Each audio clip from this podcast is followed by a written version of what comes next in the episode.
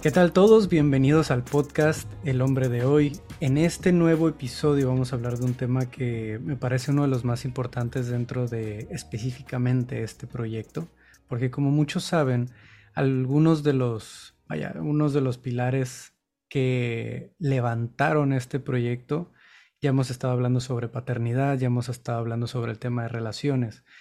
Sin embargo, uno de los más fuertes fue el tema de las estadísticas alrededor del, suicidio en los hombres.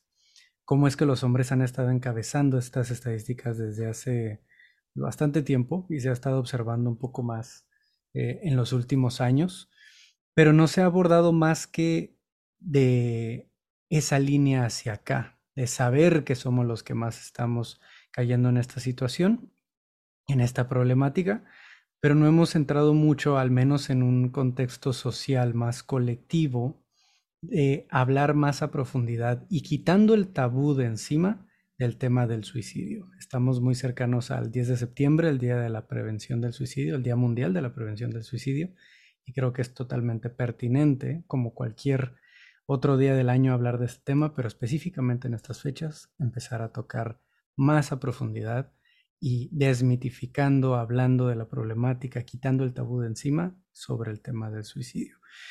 Y para eso tenemos hoy día un experto en este tema de, que tenemos como invitado en el episodio de hoy, quien es psicoterapeuta, presidente de la Asociación Yucateca de Suicidología, y él se, se enfoca específicamente a atender temas de riesgo suicida, depresión, duelo, ansiedad generalizada, Vacío existencial en adolescentes y adultos. Hoy tenemos como invitado al psicólogo Edgardo Flores. Bienvenido Edgardo a este podcast. Muchísimas gracias Ricardo. Es un placer compartir y hablar de este tema tan relevante como tú lo has planteado y has introducido, porque es algo que tenemos que poner sobre la mesa de diversos espacios, porque desafortunadamente los números están hablando y nos están diciendo que algo está sucediendo y de ahí de la relevancia de que todos y todas podamos ser conscientes de qué tan importante es el papel para contribuir a su prevención. Así es, muy, muy, muy de acuerdo contigo. Y antes de entrar de lleno en este tema, me gustaría preguntarte, como a todos los invitados que tenemos aquí, ¿cómo estás? Primero que nada, ¿tú cómo estás en este momento?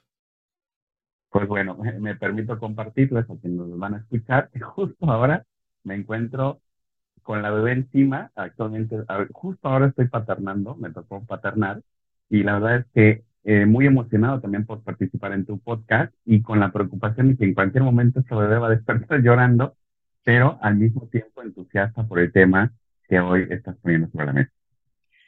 ese es un gran ejemplo el que nos das de, pues más que estarse alejando de, del paternar para atender el trabajo y demás, creo que se puede tener una muy buena relación entre las dos cosas, ¿no? Y, tener ejemplos así como tú que nos estás dando en este momento es algo muy bueno. Te agradezco por eso, por esa confianza. Gracias. Como segunda pregunta, quisiera entrar en el tema de qué es lo que te llevó, qué experiencia, qué situación, qué pasado, si es que hay algo relacionado con ello, qué es lo que te llevó a empezar a enfocarte en estos temas, en el tema de suicidio. Oye, me encanta tu pregunta porque justo el año pasado, en una entrevista por estas fechas, un reportero en una de sus preguntas finales me preguntó directamente, ¿has intentado eh, morir por suicidio? Y mi respuesta fue no. En mi caso muy personal tiene que ver mucho con la cercanía, con el enfoque hacia la logoterapia. La logoterapia es un enfoque psicológico que habla sobre el sentido de vida y pues Víctor Frank trabajó mucho con el tema justamente de la atención al suicida. Y esto te estoy hablando de que fue incluso antes de entrar a la universidad, 2004, y siempre estuvo ahí como latente la idea, pero pues bueno, ya sabes, las circunstancias de la vida no siempre nos llevan por donde uno visualiza, pero en mi caso te puedo compartir que la pandemia para mí fue justo ese espacio y esa oportunidad para entrarme de lleno al bajar las actividades, al bajar las consultas, al estar en casa, pues uno de mis refugios fue estudiar. Y precisamente fue meterme a profundidad a estudiar el tema del suicidio y fue curso tras curso, tras curso, tras curso. Entonces los dos años que fueron los momentos más álgidos de la pandemia, fueron dos años de una formación intensa acerca de la temática, de empezar a generar acciones. Justamente hace, ahorita que estamos haciendo las segundas jornadas compartiendo esperanza, en el que vas a tener una participación y que te agradecemos igual muchísimo. Hace dos años, las primeras que hice no se llamaban así y fueron a título personal. Ya el año pasado se hicieron las primeras, ya con un grupo más eh, abierto de personas que estaban empezando a conformar la asociación y ya este año con la asociación ya constituida, pues tenemos la, la segunda versión. Entonces fue como ese espacio en el decir, paz, está pasando algo, sobre todo aquí en Yucatán, en donde los índices son altísimos, y tenemos que dar una respuesta. Y fue justamente, de hoy te lo vamos a platicar, pero el darnos cuenta de que esta no es una problemática de salud mental únicamente, sino que está siendo reflejo de elementos sociales que están allá y que es importante empezar a cuestionar, Ricardo. Entonces, fue así paulatino, pues te digo, fue ya desde hace muchos años tenía la inquietud por la cercanía con la logoterapia y paulatinamente la pandemia me permitió adentrarme de lleno y pues bueno, aquí ando ya presidiendo una asociación que trabaja con la temática, con la difusión, con todo lo que tiene que ver con la formación específicamente para poder contribuir a este tema de la prevención. Y qué bueno que mencionas a Víctor Frankl. Aquí lo hemos abordado mucho y en nuestros círculos, desde la parte de la logoterapia y sus aprendizajes, eh, sus enseñanzas, más bien desde principalmente el libro de El hombre en busca de sentido. Y quisiera preguntarte ahorita con lo que nos compartes de cómo esto se fue dando paulatinamente, ¿qué fue lo que más te impactó enterarte de, de estos datos, de esta situación del tema de suicidio cuando empezaste a abordar más el tema, a entrar más de lleno en el tema? Hay un caso en específico que sucedió hace un par de años justamente en este estado, en donde desafortunadamente un niño de 10 años muere por esta causa y el abordaje desafortunadamente de los medios de comunicación no ha sido el pertinente, no fue el pertinente, porque hablaban de que la razón, porque así estaba escrito, de que se dio esta muerte fue porque el hermano mayor no le presta la bicicleta. Entonces, para mí fue un hecho impactante en donde me llevó justamente a cuestionar, porque uno de los trabajos personales que tengo es con los medios de comunicación, porque es un pilar importantísimo en el tema de la prevención. Entonces, ahí fue como un elemento clave. Además, digo, he acompañado a diversas personas en condición de riesgo y conectar con el sufrimiento, porque al final de cuentas, una persona con esta condición no es alguien que desea como tal morir, sino es alguien que está viviendo una experiencia de vida enmarcada en el sufrimiento. Hay una frase que no recuerdo ahorita exactamente quién lo dijo originalmente, pero yo lo escuché en un congreso de sociología que decía que incluso el trabajo en prevención del suicidio no se basa únicamente en evitar o en disminuir las muertes por suicidio, sino tiene que ver con construir espacios sociales que hagan que la vida valga la pena ser vivida. Pues imagínate esta frase, para mí ha sido, Ricardo, un parteaguas incluso en el tema de la comprensión del fenómeno del suicidio, porque no estamos hablando únicamente de una condición de alguien que está pensando en morir, sino estamos hablando de un contexto social que podría y que está contribuyendo de forma significativa a que se presenten estas ideas. Un contexto que quizás no está cobijando a alguien que la está pasando, quizás no tan bien, un contexto que quizás está limitando las oportunidades para desarrollarse personal, profesional, socialmente, un contexto que discrimina, que segrega, que clasifica, que jerarquiza, que combate, que confronta. Yo creo que hay que poner estos puntos sobre la mesa porque si seguimos hablando desde una perspectiva como muy personal, ah, es que es la persona que piensa en morir y él tiene el problema y solo él o ella tiene que resolverlo, pues creo que el abordaje está siendo, pero muy, muy reducido y muy parcial. Así es, y ahorita que hablas de, de cómo es que a veces se resume de manera muy simplista el por qué lo hacen, ¿no? ¿Por qué se llega a ese punto? Creo que es muy bueno que menciones esto de no es que se busque morir, ¿no? Perder la vida, quitarse la vida, sino es parar algo que está sucediendo, es parar un sufrimiento. Tú y yo lo, lo hablábamos hace unos días que estábamos conversando, ¿no? No se trata de que la persona realmente quiera quitarse la vida, sino que quiere parar de sufrir, parar ese sufrimiento que está viviendo y que muchas veces, como mencionas ahorita en, en distintos contextos, se vuelve un aspecto multifactorial de tema de contexto económico, tema de contexto laboral, de relaciones, de familia, contexto de salud mental, pero no es solo el tema de salud mental.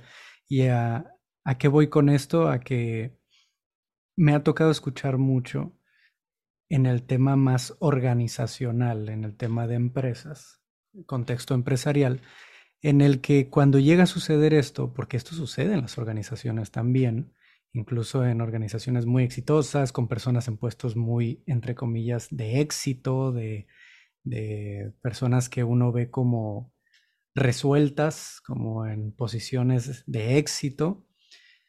Aún en situaciones así se llegan a dar estas, estas problemáticas y una de las ideas a las que se acude en esos casos muy, eh, en un porcentaje muy elevado es pero como si no tenía un background, un, contexto de depresión, como si no se veía triste, como si no se veía que la estuviera pasando mal, como si parecía que la estaba, estaba yendo muy bien con su familia, en su trabajo, en sus proyectos, como si no había un contexto de depresión, de un problema de salud mental visible, ¿no? Y, y esto es algo que se vuelve uno de los mitos, ¿no? Que he escuchado principalmente en el tema del suicidio y que te compartía cuando hablábamos la última vez. Es verdad que se necesita de un contexto de depresión, de algún tipo de nivel de depresión o de un suceso catártico, un suceso, de crisis, un tocar fondo a fuerzas para que haya una situación de riesgo suicida. Me encanta cómo lo has planteado porque aún en profesionales de la salud mental se sigue asociando mucho el tema de la depresión con el suicidio. Y si bien estadísticamente sí tenemos que decir que en el 50 o incluso hasta en el 60% de los casos donde está presente el reto suicida, la persona puede tener depresión, pero no todas las personas con depresión presentan riesgo suicida, ni todas las personas con riesgo suicida presentan depresión. Por lo tanto, si bien podemos hablar que la depresión o cualquier otro trastorno mental, llámese ansiedad, llámese trastorno de consumo de sustancias, llámese trastorno de conducta alimentaria, trastorno bipolar, trastorno límite de la personalidad o cualquiera de estos tantos, se convierte en un factor de riesgo, la realidad es que no es el único elemento que explica por completo la complejidad. Esta palabra es clave, Ricardo, al hablar del tema del suicidio, la complejidad del fenómeno suicida. Porque hoy por hoy, quienes trabajamos de lleno con estos temas, somos conscientes de que esto es multifactorial, es multicausal y es altísimamente complejo. Como tú lo planteabas, fíjate, te pongo rápidamente una situación. Actualmente tengo, estoy acompañando a una familia en donde me ha compartido que bueno, desafortunadamente son sobrevivientes. Sobrevivientes son aquellas personas, familiares, amigos o amigas de alguien que ha perdido a, alguien por suicidio. Ese es el nombre que se le da en sociología. Son sobrevivientes. ¿Por qué? Porque sobreviven a un hecho muy complicado. Entonces, en ese sentido, voy acompañando a estas personas y me van compartiendo de que eh, el, el familiar que han perdido por suicidio, pues era alguien que recibe atención psicológica, atención psiquiátrica, apoyo en muchos sentidos, tenía un contexto social que estaba al pendiente de esta persona y aún así se da la muerte por suicidio. Entonces uno llega a, pensar, bueno, es que había muchos factores de protección y siempre lo pongo como ejemplo para manifestar no desesperanza, sino para comprender que el tema es tan complejo que realmente hay que tomar en cuenta muchas aristas. Cuando tú planteas lo que tú dices, ¿no? ¿Qué pasa con esos espacios donde se habla de éxito, de realización, de plenitud, de que estoy alcanzando metas, logros, pareciera entonces que estos espacios están alejados de la posibilidad de una condición de riesgo. Pero comprendiendo que esto tiene una influencia social, económica, pero también espiritual, religiosa para quienes lo practiquen, tiene también elementos orgánicos, genéticos, relacionados también con condiciones de salud, ideológicos, la influencia de redes sociales, y así nos podemos enlistar otros tantos elementos. Entonces es ahí donde de repente hay que hablar justamente de esta complejidad y no salirnos de esta complejidad y entender que cada caso va a ser particular y que cada caso tiene sus elementos. Incluso me atrevo a decir, Ricardo, que de repente a mí me dice, no, él, él es el experto. Y yo les digo, no, no soy experto, porque realmente cada caso requiere una cuestión bastante delicada, porque incluso hasta a mí se me pueden pasar por alto variables que a lo mejor están siendo las significativas para alguien en particular. Justamente ayer atendía a, a una persona, a una, a una chica adolescente que está en este momento en condición de riesgo y que hemos avanzado en el, en el trabajo y ayer me manifiesta que otra vez se ha vuelto a aparecer, le hizo, calma, vamos a analizar qué variables están activando alrededor que están llevando a que nuevamente aparezcan estas ideas. Y ahí estuvimos, ¿no? Como rascándole y de repente descubrimos variables que no habíamos tenido presentes en las primeras sesiones y que ahorita se están manifestando y que están en este momento sosteniendo la situación. Dije, ok, perfecto, seguimos trabajando con ello, lo vamos tomando con mucha paciencia, con mucha comprensión, con mucha calma, sin miedo, sin juicio, porque a veces también eso pasa, Ricardo. Cuando se da el trabajo psicoterapéutico, pareciera que el objetivo principal es erradicar la ideación. Y yo muchas veces digo, mira, la ideación va a estar ahí un rato. Porque si nos centramos en erradicar la, la, la ideación, es probable que te frustre. Porque va a estar ahí un rato un ratote. Más bien vamos a centrarnos en cómo vas conteniendo las emociones, pero al menos en el modelo con el que yo trabajo, les digo, pero más importante va a ser entender las raíces interpretativas que están generando estas emociones y estas conductas. Entonces ahí vamos, paulatinamente, a pasitos de bebé, como les digo a muchas personas, trabajando en esto para, en primer lugar, contener, paulatinamente disminuir, y esto sí lo digo, y en algún momento erradicar, porque es posible erradicar una condición de riesgo. Alguien que presente, es uno de los mitos, ¿no? Porque se cree que alguien que presenta esta condición lo va a tener toda la vida y va a tener que, no, específicamente la condición de riesgo se puede trabajar. Puede ser que sea alguien que presente depresión, como decías hace rato, y pues bueno, la depresión tiene componentes orgánicos y estos sí, quizás estén presentes toda la vida, como lo estaría una condición de diabetes, una condición de hipertensión, pero la condición de riesgo puede disminuir e incluso se puede erradicar. Ya. Y eso es muy bueno de escuchar porque una de las cosas que hemos charlado en este espacio, eh, sobre todo hablando del tema de adicciones, que, muchas veces las adicciones terminan siendo una anestesia a situaciones de sufrimiento constante. Eh, como decías ahorita y mencionaste una palabra muy importante que es la raíz interpretativa, ¿no? Cómo interpreto mi situación y cómo interpreto la manera en la que pudiera escapar de esa situación o aliviar el dolor de esa situación, nos lleva a diferentes hábitos o diferentes eh, narrativas internas que nos puede llevar a estas ideaciones, ¿no? Y menciono que puede ser muy eh, un gran alivio poder escuchar esto que se puede erradicar sobre todo viniendo de alguien que se ha involucrado tanto en estos temas, porque en algunos otros casos, como el tema de adicciones, se habla de que esto va a estar ahí presente y el trabajo va a ser el cómo gestionarlo, el cómo desarrollar mejores hábitos o mejores eh, formas de aliviar esas situaciones sin caer en esta otra en la que solíamos caer antes. Porque algo que me resuena ahorita es que posiblemente en la ideación suicida hay, sí, claro, una búsqueda de alivio de ese dolor, pero en la propia ideación ya hay un cierto alivio de imaginar que eso termine, que ese sufrimiento termine. No sé si estoy en lo correcto, no sé si, si tal vez estoy yéndome por otro lado. No sé qué opinas de esa idea. Algo que yo pongo siempre sobre la mesa. Cuando atiendo a alguien en condición de riesgo, Ricardo, nunca se atiende toda la persona. También me gustaría poner esto sobre la mesa. Siempre es importante involucrar a la familia, amigos, amigas, contextos sociales, sea que estén marcados en, en el colegio, en la escuela o en un ámbito laboral. Es importante que se involucre la mayor cantidad de personas. En este tema, y me atrevo a decir que en muchos otros temas, hay que romper con esta falsa idea de que tenemos que poder solo o solo. No es cierto, yo les digo, y no lo digo como signo de debilidad, sino como una realidad. No podemos solos ni solas salir de esta condición. Se necesita una red, una red de apoyo, de comprensión, de acompañamiento.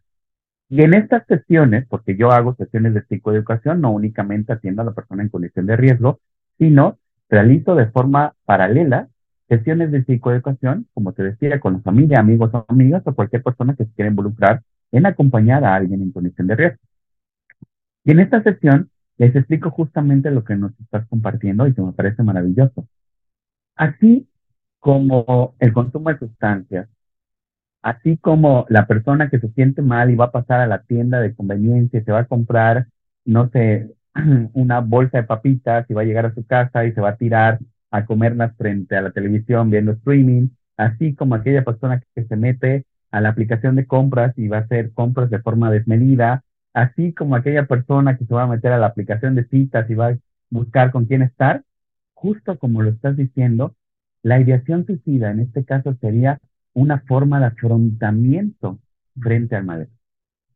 Porque genera justamente esta idea de que va a resolver, entre comillas, por supuesto, toda esta llama de sufrimiento. Es lo mismo.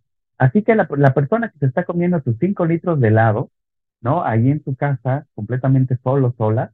Qué rico. Está afrontando, ¿no? Una sensación de malestar.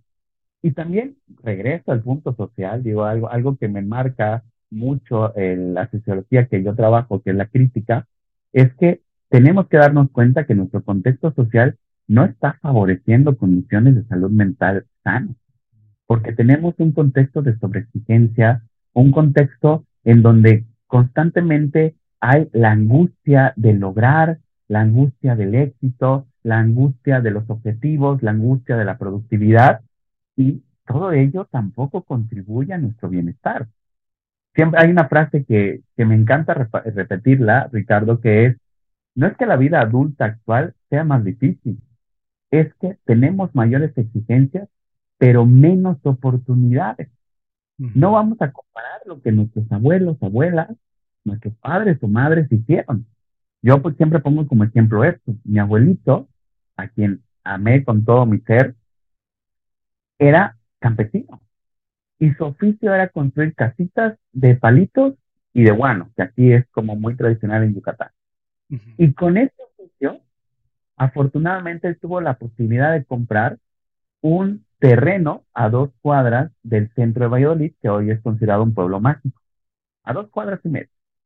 Hoy te puedo asegurar que ni yo teniendo la profesión que tengo, ni generando los ingresos que genero, me alcanzaría a comprar el mismo terreno con las condiciones actuales, pero ni de chiste. Entonces, sí es una realidad que desafortunadamente hoy tenemos una sobreexplotación, hoy tenemos unas condiciones económicas que no están siendo fáciles de afrontar. Veía en redes sociales hace unos días justamente el comparativo con, con un pastelito muy conocido por todos, ¿no?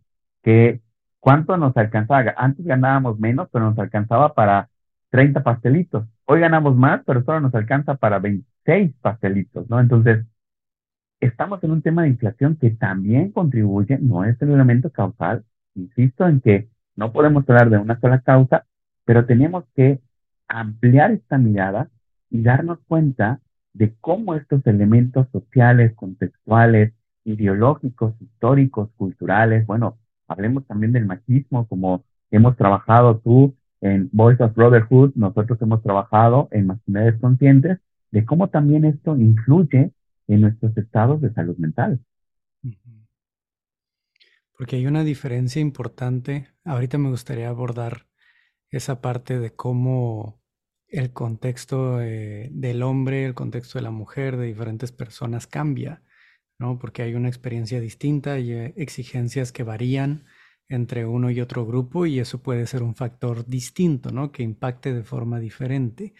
Antes de entrar en ese tema, me gustaría mencionar una frase que escuché justamente de ti, que es, tenemos esta frase famosa de no hay salud sin salud mental y algo que añadías tú es, y no hay salud mental sin salud social. No podemos quedarnos solo en la frase de no hay salud sin salud mental porque eso nos deja en una responsabilidad individual de si yo estoy teniendo ideación suicida, una situación en la que estoy buscando este alivio, ya sea a través de la adicción, de las sustancias, del streaming, de la, el anestesiarme de formas distintas eh, o el buscar a través de una ideación suicida ese alivio, no es un factor que me involucre solo a mí como responsable, o sea, no es, no es mi culpa. No puedo decir, sería algo muy pesado decir, es mi culpa que estoy pensando esto y ya, porque entonces nos deja en una situación de realmente no poder hacer nada.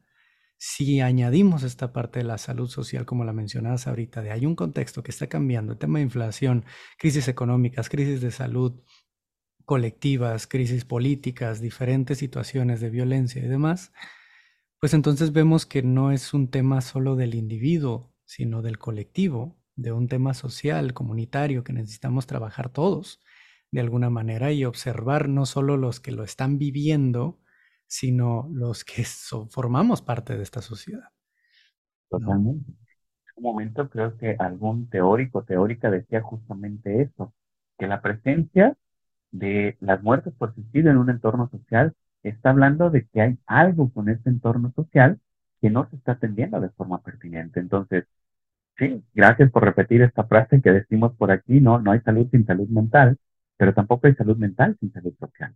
Tenemos que poner el ojo en nuestro entorno social para recuperar esta unidad común, esta común unidad, esta comunidad. Creo que algo que hemos estado desafortunadamente perdiendo es eso, este sentido de este sentido de pertenencia. Claro, hablaba hace unas semanas con, con el psiquiatra Rafa Rufus y justo algo que mencionaba era, estamos mucho más conectados a través de la tecnología, el Internet y demás, pero mucho más desconectados de realmente tener conexiones significativas con otras personas. Y esto nos lleva a un incremento en situaciones de salud mental, como también en un incremento de de situaciones donde nos sentimos solos, donde nos sentimos realmente eh, aislados, aún en cercanía de las otras personas, en una forma esencial interna nos sentimos aislados, aunque estemos más rodeados y más conectados tecnológicamente con más personas, nos sentimos más aislados y eso nos lleva a, una, a un mayor riesgo en este tipo de situaciones, ¿no?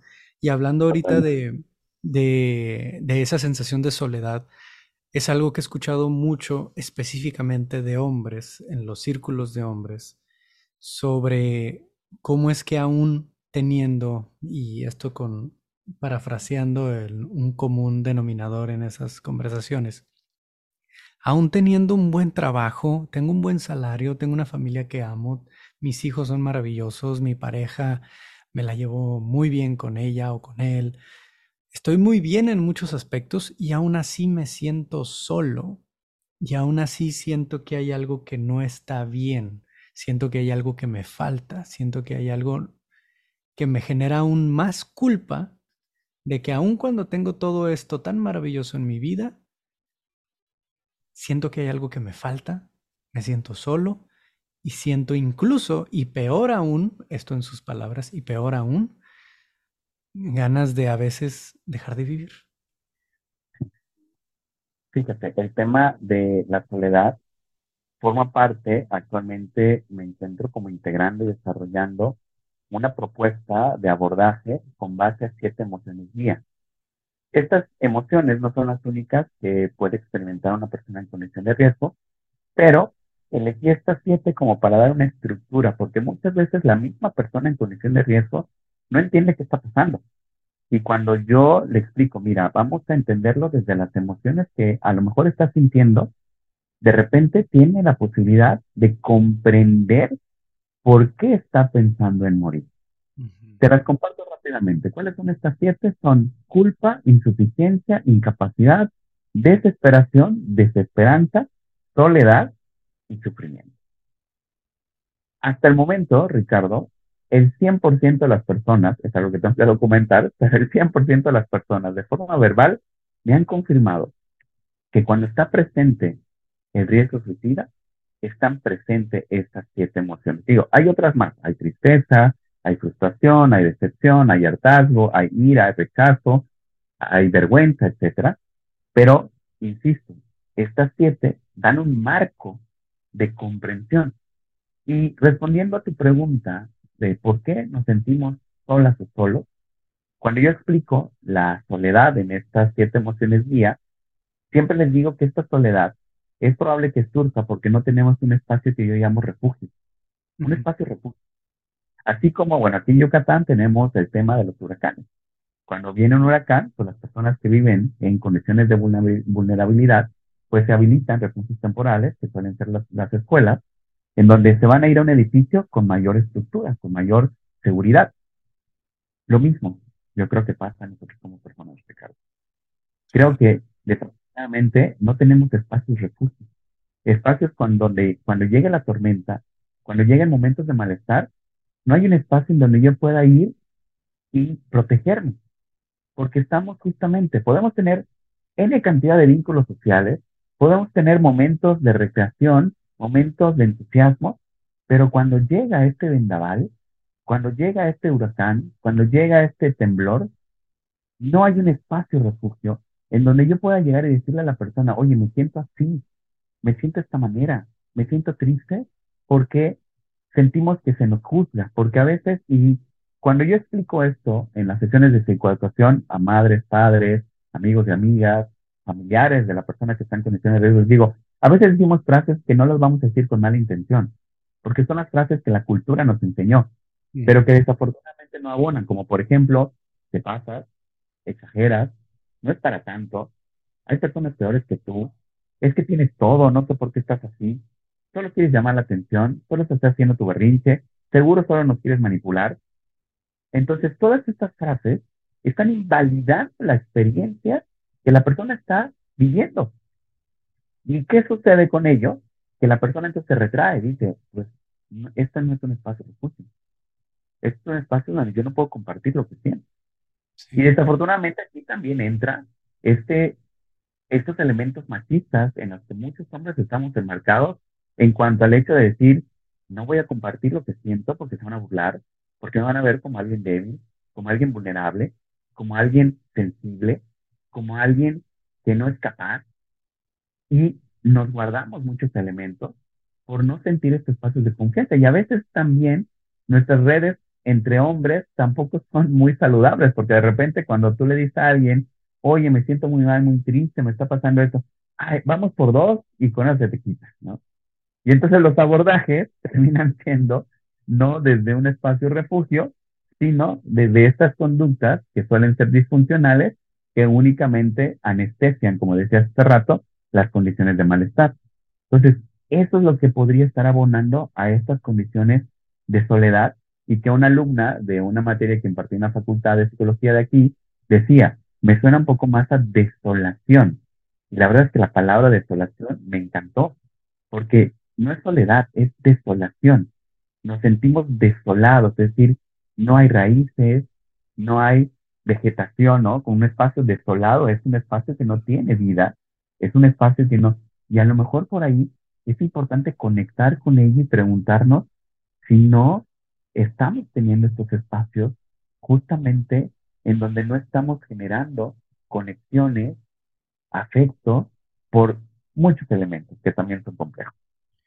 Claro, y, esta palabra desolación es pesadísima. Es de alguna manera solo escucharla me, me remueve mucho dentro porque vienen palabras como abandono, como no puedo, no hay nada que hacer realmente, no, no puedes hacer nada, estás, esta palabra que no recuerdo cómo traducirla, que es helpless, simplemente no, no tengo herramientas, no tengo a dónde ir, como decías, no hay un refugio donde cubrirme, no hay una base, un, un punto donde yo diga, ok, todo falló, me vengo para acá a protegerme, a refugiarme Y comparto aquí un poco de, de mi propia historia, ¿no? Me gusta compartir un poco de mis, de mis experiencias aquí en este espacio y, y yo en dos puntos de mi vida he estado en situaciones donde he tenido esta ideación suicida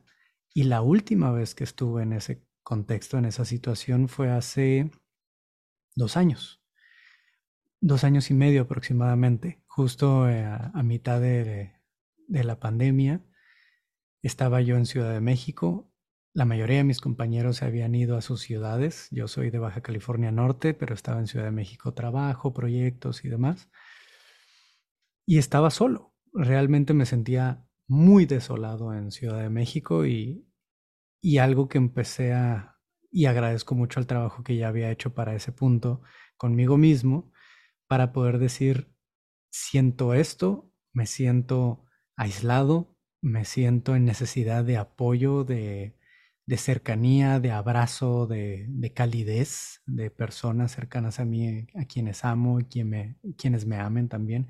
Estaba pasando la situación, claro, de, crisis de salud eh, colectiva que estaba pasando, pero también una pérdida de mi último trabajo de ingeniería, como también una ruptura en una relación. Se habían acumulado varias cosas que me estaban llevando, varios factores, como decíamos ahorita, que me estaban llevando a esa situación que tenía años que no vivía, pero que pude observar y decir, ok, ahí está, ahí está esta situación, ahí está esa voz, ahí está ese impulso, ahí está esa búsqueda de alivio a ese nivel. Voy a pedir ayuda. Me acerqué con mi madre, con mi hermana, fue mi, mi base, mi refugio en ese momento, si bien tal vez no son las más capacitadas para responder a ello de una forma empática y sin juicio, sentí ese cariño cuando me dijeron, regrésate, regrésate para acá, acá estamos para ti y aquí eres bien recibido siempre. ¿no? Y, y les agradezco infinitamente el que hayan sido, fueron mi refugio en ese momento y fue lo que me sacó adelante. Fueron un par de meses de estar lidiando con ello hasta que finalmente dije, de nuevo siento que puedo enfrentar esto de nuevo siento que tengo la energía suficiente o la calma suficiente o, lo que sea suficiente para poder seguir adelante con sintiéndome libre de ese riesgo de alguna manera, ¿no? Pero regreso a lo mismo que decías ahorita, Edgardo, que es tan necesario ese refugio, tan necesario el generar esos espacios o esa base, esas relaciones, esas conexiones con otras personas, conexiones significativas con otras personas, que nos permitan sentir que no importa qué suceda, tengo una base, tengo a dónde ir, tengo con quién acercarme. Y muchas veces la principal problemática o la principal barrera, al menos desde mi experiencia, que se nos crea a, a los hombres es justamente esta máscara, ¿no? La máscara de decir, yo puedo con todo, no necesito pedir ayuda, no puedo pedir ayuda porque eso no es de hombres. los hombres deben de saber arreglárselas por sí solos. No debemos de pedir ayuda hacia ningún lado. Eso va a mostrar debilidad y yo no debo demostrar debilidad. Estas ideas que muchas veces ni siquiera son tan conscientes, sino es que digamos, no, es que yo no debo pedir ayuda, pero me siento tan incómodo pidiendo ayuda que simplemente no lo hago porque nunca vi a mi padre hacerlo, nunca vi a mi abuelo hacerlo, nunca había ningún hombre en mi entorno, ningún ejemplo de hombre que lo hiciera. Y por ende yo no tengo idea de cómo se hace. Yo no tengo idea de cómo hacerlo o simplemente vengo de una narrativa de los niños no lloran, llora desde niñas, etcétera, etcétera, ¿no? Pero eso se vuelve una máscara que al mismo tiempo es la barrera, creo yo, más potente o más gruesa, más difícil de penetrar de la que muchos hombres venimos para poder en algún momento generar esas conexiones significativas que nos creen una, un espacio refugio, ¿no? una relación refugio o simplemente ese espacio donde podamos ir en estas situaciones. No sé si resuena un poco eso que digo. Y la verdad es que te agradezco a nombre de todos, todas quienes van a escuchar este podcast, de compartir pues este espacio humano. Fíjate que de manera personal he dejado tanto usar la palabra vulnerabilidad, porque en este momento la palabra vulnerabilidad se asocia a debilidad. Prefiero utilizar la palabra humano, porque al final de cuentas todos y todos sentimos lo mismo. Cuando hablo de estas siete emociones guía, tanto en las sesiones de psicoeducación como en sesiones de conferencias o talleres, siempre les, digo a las personas, ¿se dan cuenta de que entonces la condición de riesgo suicida no está ajena a ninguna persona? Porque siempre les pregunto, a ver, te pido, por favor, hazte la mano que nunca en su vida haya sentido al menos una de estas siete emociones. Justamente ayer impartía una conferencia en una escuela y las y los docentes que estaban presentes, justamente les pedía lo mismo. Y ninguna mano se alza, nunca se ha alzado una sola mano. Y justo ahí es donde pido que se comprenda que esta condición no tiene que ver con trastorno, no tiene que ver con locura, no tiene que ver con debilidad, no tiene que ver con llamar la atención, no tiene que ver con manipulación, no tiene que ver con berrinche. Pueden haber personas que presenten ciertos rasgos por ciertas condiciones, pero no tiene que ver solo con eso, y a veces ni siquiera tiene que ver con eso, sino que son condiciones que la persona está experimentando, así como tú nos compartes hoy, y que te agradezco nuevamente que nos abrieras esa parte de tu ser, por supuesto. Y esto, yo creo que muchas personas que nos van a escuchar en este podcast, por supuesto que lo han pensado. Por supuesto que les ha pasado alguna vez por su mente decir, ya, ya no quiero estar aquí, ya llévame Dios, Alá, Buda, Krishna, Madre Gaia, que arquitecto, que sea que me lleve, ya que, que yo no despierte un día porque nos ha pasado mente. Quizás no de manera intensa, quizás no de manera recurrente, pero en algún punto de nuestra vida nos ha pasado y no porque deseemos morir, sino porque estamos viviendo una experiencia de vida que en este momento nos está haciendo angustiante, nos está sobrepasando, nos está arrastrando y que muchas veces lo que termina siendo un factor clave es este espacio refugio. De ahí la importancia de que todos y todas tomemos conciencia de ese papel que podemos para alguien más, para alguien a nuestro alrededor. La relevancia de darnos cuenta de que alguien a nuestro lado quizás está pasando por un momento difícil y poder ser este espacio de contención. Este espacio en donde yo le pueda decir, oye, te noto distinto, te noto distinta, pasa algo, ¿Quieres compartirme algo? Estoy aquí para ti. Quizás no te voy a resolver la situación, pero al menos quisiera estar aquí presente y que sepas que estoy para ti. Y con eso, Ricardo, estamos marcando la diferencia en la vida de alguien. Y justo, creo que ahí es donde como sociedad tenemos que reconectar y volver a ver la parte humana porque al final de cuentas, todos estos elementos que nos han dicho y que nos han educado y que nos dicen y, e insisten, ¿no? El éxito, el logro, el dinero, como elemento de felicidad, pues yo les diría, pues veamos los resultados que está teniendo esto. Altos índices de intentos de suicidio, de muertes por suicidio, pero también de depresión, de ansiedad, de trastornos de múltiples tipos, de alto consumo de sustancias.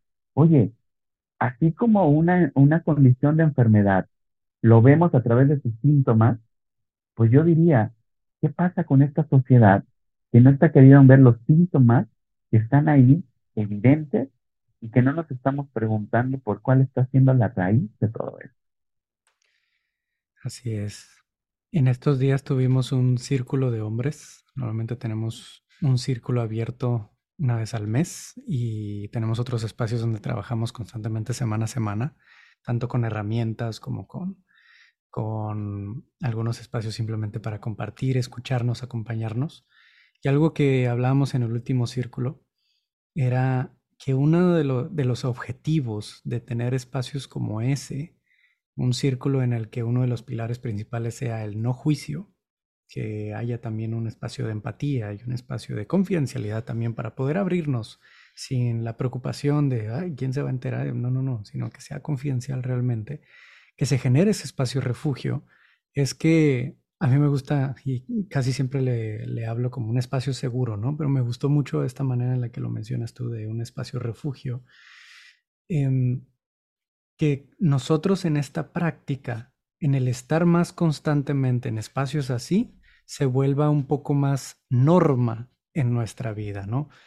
Que si yo estoy más acostumbrado a relacionarme con otros hombres, al menos en este espacio específico, con otros hombres de una manera empática, compasiva, amorosa, firme, honesta, clara y en ese refugio, va a ser más fácil para mí el replicarlo fuera de, en mis relaciones, en mi familia, con mis amistades, aun si tal vez, si tal vez ellos vienen de un contexto distinto, si tal vez ellos eh, por su cuenta no han sido ese espacio refugio, esa persona refugio, pero yo ya tengo como más normativa y más normalizado el ser una persona refugio, el ser una persona que no va primero y juzga a la otra persona, sino que escucha, que realmente ve la humanidad de la otra persona porque me ha atrevido a ver mi propia humanidad.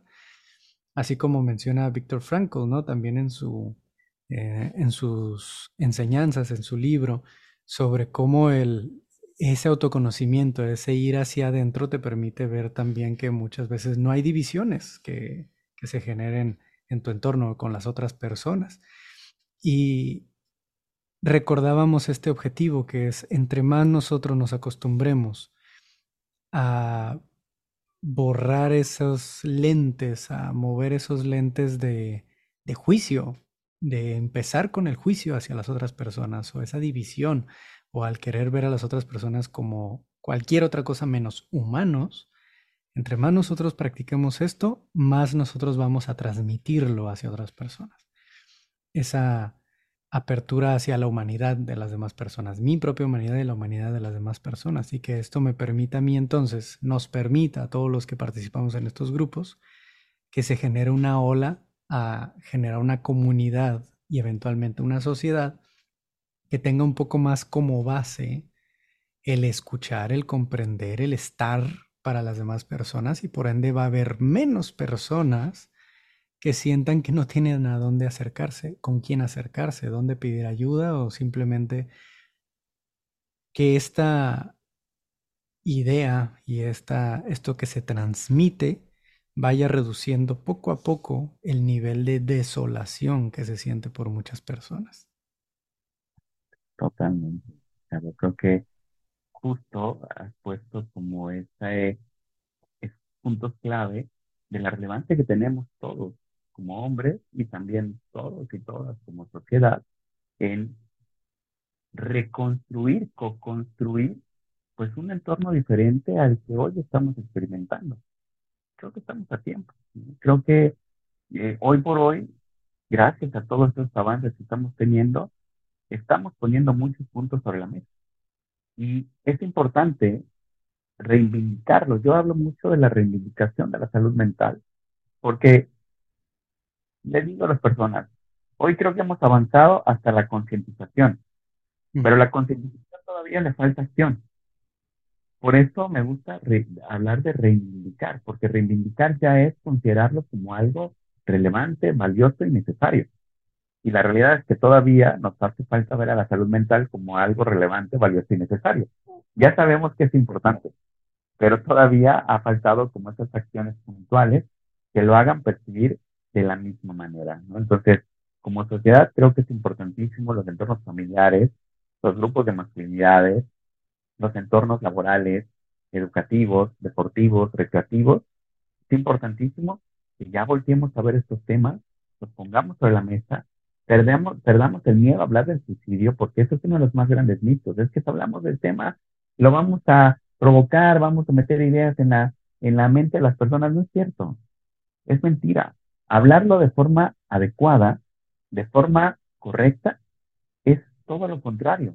Es un factor de protección porque justo va a abrir la posibilidad de que muchas personas puedan compartir su experiencia y quizás otras más que a lo mejor no hablen, digan, chispas, no soy el único, no soy la única que está experimentando esto. Y que en realidad, esto vuelvo como te decía hace rato, no es una cuestión de locura, de trastorno, de debilidad, es una cuestión de cualquier persona le puede pasar, independiente de su condición. Claro, y ahorita que mencionas el, la idea esta de no hablar de suicidio porque puede generar más problemáticas como esta o algo similar, me suena mucho a que el hecho de que el suicidio haya sido por tanto tiempo y siga siendo un tema tabú, lo relaciona mucho con una de las emociones guía que mencionabas ahorita, que es la culpa. cuando una situación es tabú, genera más culpa cuando se vive esa situación, ¿no? Y entonces se vuelve un círculo vicioso. Creo que veo ahí un círculo vicioso en el que mientras siga siendo tabú el suicidio, menos se va a hablar de él, más culpa va a generar y más eh, ideación suicida puede estar generando, mayor riesgo puede estar generando, ¿no? Por eso es tan importante que esto, y reafirmando lo que dices, ¿no? Es tan importante que esto se vuelva un tema que no sea tabú y que no sea tampoco el tema de salud mental solo moda o privilegio, que sea una prioridad a nivel social, sobre todo estos temas de, suicidio, estas, estas problemáticas que estamos viviendo a nivel social tan marcadamente, em, que realmente se vuelvan tanto una prioridad como los indicadores de qué es lo que necesitamos trabajar para que esto empiece a mejorar. He dicho que el tema del suicidio es como el tema de la sexualidad de hace varios años. Se volvía un tema tabú, que no se hablaba, que se dejaba eh, únicamente en espacios privados, que era, le correspondía a cada quien. Y afortunadamente hoy los temas sobre la sexualidad se están haciendo más públicos, más divergentes. Creo que lo mismo pasa en este momento con el tema del suicidio. Necesitamos sacarlo del espacio privado, necesitamos sacarlo de los espacios oscuros y ponerlo a la luz, ponerlo sobre la mesa de los distintos entornos, como te agradezco que lo estés poniendo también en este espacio, porque es importantísimo, no únicamente en septiembre, no únicamente el 10 de septiembre, sino durante todo el año, porque al final de cuentas, si bien cuando hablamos de estadísticas mencionamos números, no pasemos por alto de que cada número es una persona y que por cada suicidio, Ricardo, hay hasta 20 o 25 intentos. Y por cada por suicidio hay hasta 136 personas que son afectadas. Y de esas 136 personas, de 6 a 8 van a pasar por duelos complejos. Y un duelo complejo de una muerte por suicidio ya es un factor de riesgo para otra posible condición relacionado con el suicidio. Entonces, estamos hablando de un impacto macro, Ricardo. Y si no hablamos del tema y si no ponemos esto sobre los distintos espacios, desafortunadamente esto va a seguir en expansión. Y no lo digo como para alertarnos o para tener miedo, sino al contrario, para reafirmar el compromiso que todas y todos podemos tener para contribuir a la prevención de él. Muchas gracias por eso, porque sí abre mucho los ojos, sí es algo que abre los ojos fuertemente, ¿no? De, como dices, no para alertar, tal vez en parte, pero sobre todo para tomar acción, para no solo concientizar de esto está pasando, no, vamos a hacer algo, vamos a aprender, vamos a... Y, me, me alegra mucho que haya profesionales, que haya personas tan dedicadas en estos temas como lo eres tú y como lo son las personas alrededor de la Asociación de Suicidología y los diferentes foros que, que he estado conociendo. Gracias a ti, gracias a Julio, a Julio César, que está con nosotros, de cuántas personas están trabajando en esto, ¿no? Y cuántos están dando más visibilidad y acción, no solo el saber las estadísticas, sino también qué se puede hacer. Y hablando de esto, como última pregunta, Edgardo, antes de despedirnos, me gustaría indagar un poquito en para todas las personas que estén escuchando este episodio, que estén viviendo esta situación o que hayan vivido o que conozcan a alguien que lo esté viviendo, ¿cuáles serían para ti el paso cero, el paso uno? ¿Qué es lo que les recomendarías hacer, acercarse a algo similar? Totalmente. Lo primero es aprender a identificar esas señales de alerta que 9 de cada 10 casos, estadísticamente hablando, van a dar.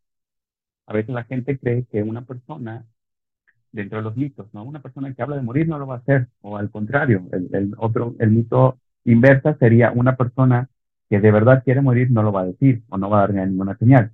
Es falso, son mitos. La realidad es que estadísticamente 9 de cada 10 casos van a dar señales de alerta. Entonces es importantísimo que nos capacitemos en estas señales de alerta. ¿Cuáles son algunas de ellas? es alguien que está hablando de morir. Lo dice abiertamente, quiero morir. Es alguien que habla de planes o que de repente descubrimos que está buscando métodos, estrategias, desafortunadamente, para poner por suicidio. Es alguien que tiene cambios bruscos emocionales, que pasa de un estado de alegría a un estado de tristeza, de enojo, de frustración. Está dando señales de alerta. Es alguien que está dando mensajes de despedida. Oye, Ricardo, gracias por todo lo que has hecho por mí. Eh, te voy a extrañar y tú te vas de viaje, algo así. Está dando señales de alerta. Es alguien que se está desprendiendo de objetos de valor, de objetos afectivos. Oye, Ricardo, te regalo pues esta libretita, ahí hay muchos pensamientos míos, es un objeto importante para mí, consérvalo. Pero ¿por qué me lo das? Porque quiero que tú lo tengas, ¿no? Ah, hay una señal ya, está dando, que está, está preparando todo, ¿no? Es alguien que ya no habla del futuro, que habla desde la desesperanza, es alguien que a lo mejor está aumentando su consumo de sustancias. Tomamos en cuenta, nuevamente, hablando de estadísticas, que alrededor del 60, por, 60%, 60, 70% de los casos de intentos de suicidio, de muertes por suicidio, tienen presente el consumo de alcohol. Entonces, ojo, es un factor importante de riesgo. Y entonces todas estas señales de alerta nos están indicando algo, Ricardo. El detalle, como lo hemos dicho y no lo decimos desde el reclamo, sino desde la conciencia, es que a veces los pasamos por alto o los minimizamos. Decimos, ah, nada más está jugando, nada más lo está diciendo por decir, nada más eh, tengo que llamar la atención. Cuando en realidad hay una señal ahí, y yo siempre le digo a las personas, hay que actuar. Más vale exagerar a quedarnos con la idea de que pudimos haber hecho algo. Entonces, frente a una señal de alerta, se activa entonces lo que se conoce como un plan de seguridad. ¿En qué consiste? Abordamos a la persona, le preguntamos, oye, ¿pasa algo? Te noto distinto, noto esto, percibo esto, me preocupa, quisiera hacerme presente para ti, quisiera poder acompañarte.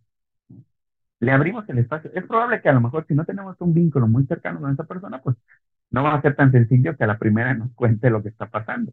Porque además, desafortunadamente, nuestra sociedad no es una sociedad que promueva el expresar lo que sentimos. Siempre respondemos con un bien cuando nos preguntan cómo están. Me encantó cómo iniciaste tú, ¿no? ¿Cómo, cómo de verdad estás? Y yo te decía, no, pues de eso aquí sigo con la bebé dormida se ha portado maravillosamente, sigue soñando, ¿no? Pero regresa al punto es, muchas veces, pues no, no decimos realmente cómo estamos. Es probable que la persona diga, no, no pasa nada. Pero si seguimos viendo eso, decir, oye, de verdad aquí estoy presente, estoy para ti. Eso sería como este espacio de identificación, es como un paso uno. Ya que la persona quizás ya, no sabes que sí, me estoy sintiendo mal, ¿no? Entonces pasamos al elemento de contención.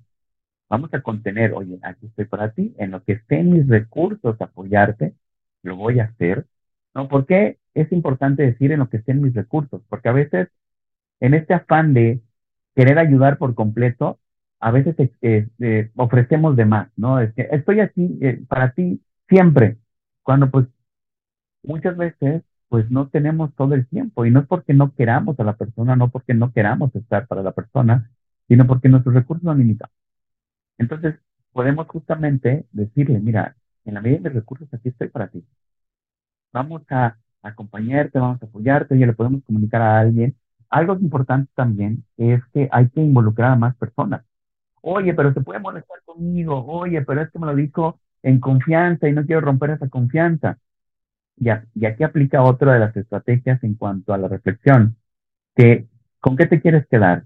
¿Con el enojo de la persona o con la conciencia de que pudimos haber involucrado a más personas para acompañar. Entonces, también es ahí, digo, hay que hacerlo desde la amabilidad, hay que decirle que lo hacemos desde el cariño, hay que decirle que lo hacemos porque de verdad estamos preocupados o preocupados por ello. Este, entonces, en ese sentido, pues realmente hacemos este espacio de contención, este espacio de refugio. Sin embargo, la realidad es que no todas las personas estamos capacitadas ni es nuestra obligación intervenir. Por eso entra el tercer elemento que es la canalización. Invitamos a que la persona pues acuda a un profesional especialmente capacitado o capacitada en acompañamiento a personas sin condición de riesgo. Pues ahí están estos tres elementos, es identificación, contención y canalización. Y esto lo puede hacer cualquier persona, no necesita ser psicólogo, psicóloga, eh, psiquiatra, no necesita ser trabajador, trabajadora social, enfermero, enfermera, médico, médica. puede hacerlo cualquier persona, identificar, contener y canalizar. Y claro, es probable que la persona se resista a lo mejor porque tú lo has mencionado, hoy la salud mental es un privilegio, hoy la salud mental todavía no está reivindicada, pero pues obviamente mientras pongamos ejemplos de vida de alguien que ha salido de su situación emocional a través justamente del apoyo psicológico, psiquiátrico, pues quizás podemos incentivar mucho que la persona busque ayuda. Totalmente. Y aquí en, en, las notas del episodio vamos a dejar algunos de los recursos que Edgardo nos estará compartiendo para quienes necesiten eh, algún tipo de, herramienta, recurso, lugar a donde canalizar, canalizarse o canalizar a alguien eh, que esté necesitando este apoyo para que lo puedan tener a la mano. Edgardo, muchísimas gracias por este tiempo, por este espacio. Creo que lo que nos aportas aquí es vale mucho más que el oro. Es, es importantísimo, es valiosísimo y te lo agradezco de todo corazón. No, al contrario, gracias también a ti por abrir este espacio y por tocar este tema tan relevante para todos. Es, es un gusto, es un placer, es un honor y a todos los que quieran seguir el trabajo de Edgardo, de la Asociación Yucateca de Suicidología y diferentes eh, proyectos que ha estado, eh, en los que ha estado colaborando eh, Edgardo, se los voy a estar dejando aquí en las notas de episodios para que puedan acceder, seguir este trabajo y también capacitarse en caso de que eso requieran o eso estén buscando. Muchas gracias por escuchar este episodio. Compártanlo con todos los que sientan que les puede ayudar muchísimo, que estoy seguro que a la mayoría de las personas a nuestro entorno esta clase de conversaciones les puede aportar bastante. Así que compártanlo con todo el mundo, compártanlo en redes sociales, compártanlo en, en sus canales de YouTube, con sus compañeros, con sus amigos, pareja, etcétera, familiares. Y espero podamos escucharnos en el próximo episodio. Muchísimas gracias a todos, todas y muchas gracias Edgardo nuevamente. Un placer.